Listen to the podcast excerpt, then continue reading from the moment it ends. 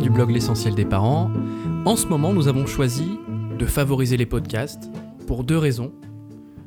La première, c'est un support que l'on peut utiliser partout. En tant que parent, il est parfois difficile de se dégager du temps, donc c'est un bon compromis. Et c'est aussi pour vous éviter d'être devant, encore une fois, un écran, surtout pour vos enfants qui sont en bas âge.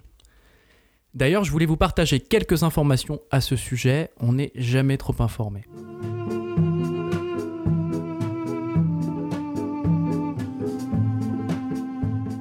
Bon, les écrans font partie de notre culture et le cerveau se modifie et s'est adapté à cette société de l'image.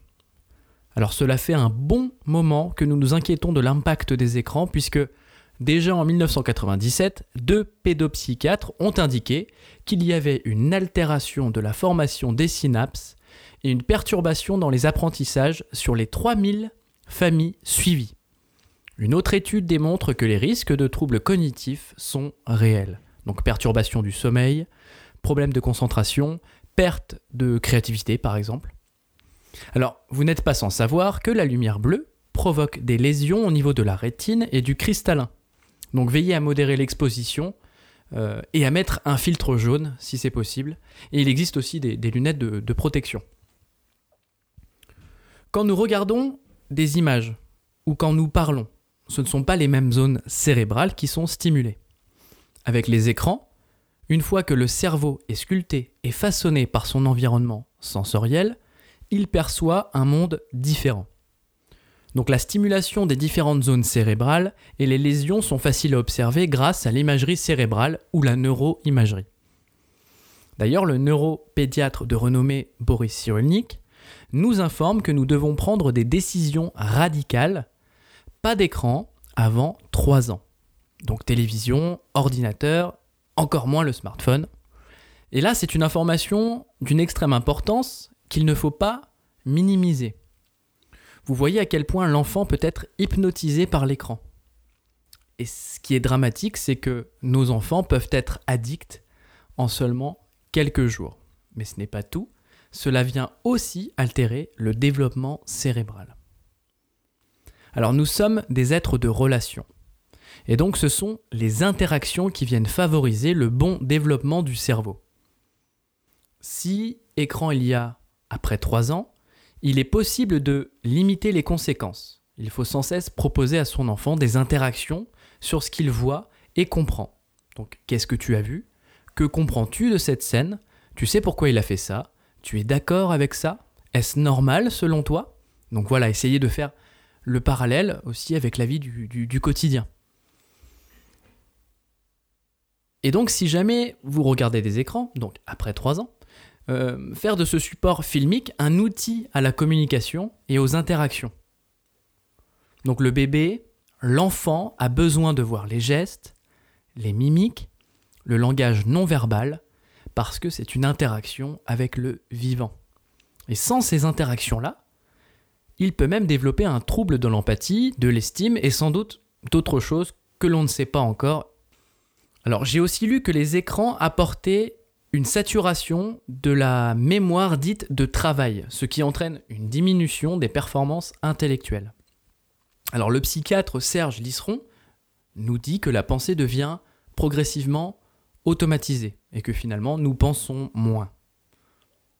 Avez-vous déjà observé un enfant jouer aux jeux vidéo? Et pas qu'un enfant d'ailleurs. Moi-même, quand, je joue aux jeux vidéo, j'étais littéralement soumis à mes pulsions. Alors soit le plaisir, soit l'agressivité. Parfois même agressivité plus plus. Et je dois dire que les colères engendrées par les écrans ne sont pas très constructives euh, pour le développement. D'une part, elles n'ont pas pour vocation à se construire ou à s'affirmer, contrairement à la colère d'opposition, qui est naturelle dans le développement de l'enfant.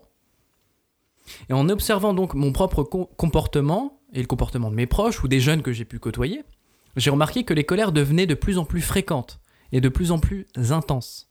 Ce qui prouve que cette colère, que cette colère s'auto-engendre, s'alimente par elle-même, et qu'il n'y a absolument rien de libérateur à péter un câble Bien au contraire. je parle vraiment des jeux vidéo et des écrans. Je tiens à nuancer ces propos concernant les écrans, en vous disant que le cerveau a une incroyable plasticité, surtout entre 0 et 5 ans. Il est en changement permanent et il suffit de quelques mises à jour pour venir améliorer les choses. Alors quelques petits conseils qui vont, certainement vous aider. Donc déjà, il n'est jamais trop tard pour changer nos habitudes de consommation numérique, et surtout en présence de nos enfants. Deuxièmement, il faut établir des règles avec son enfant. Troisièmement, préserver la lecture pour la créativité, pour une activité aussi euh, particulière d'une zone différente du cerveau. Et si vous le mettez devant des écrans, surtout accompagnez vos enfants lors des visionnages. Et si vous n'avez pas le temps, discutez-en au moins. Et pas d'écran avant de dormir. Enlevez les numériques des chambres. Et pour vous les parents, ou ceux qui s'apprêtent à le devenir, il serait bon de partager des moments de qualité, apprendre, je ne sais pas, par exemple à, méditer ensemble, parce que les effets sont bénéfiques et ils sont considérables. Philosopher, retrouver le contact avec soi-même, avec la nature. D'ailleurs, j'ai écrit un, article sur, euh, sur la méditation avec son enfant, donc vous pourrez retrouver ça sur le blog L'essentiel des parents. Ma femme et moi, par exemple, bah, on n'a pas de télévision. On a mis euh, le bureau dans une pièce séparée, du coup il n'y a pas d'écran dans la maison, mis à part dans cette pièce. Donc la difficulté majeure que nous rencontrons, ce sont les smartphones. Même si nous ne lui montrons pas l'écran, nous l'utilisons très souvent et cela suscite sa curiosité. Et on constate qu'il a envie de le prendre en main. Et c'est un petit peu embêtant. Alors, sachant que nous sommes son modèle, nous allons essayer de limiter l'usage du smartphone en sa présence. Alors du coup, j'ai une question pour vous. Je voulais savoir comment vous, comment vous, vous gérez les écrans dans votre famille. Donc rejoignez-nous sur notre chaîne YouTube, sur les autres plateformes de podcast. Likez, partagez et surtout exprimez-vous dans les commentaires.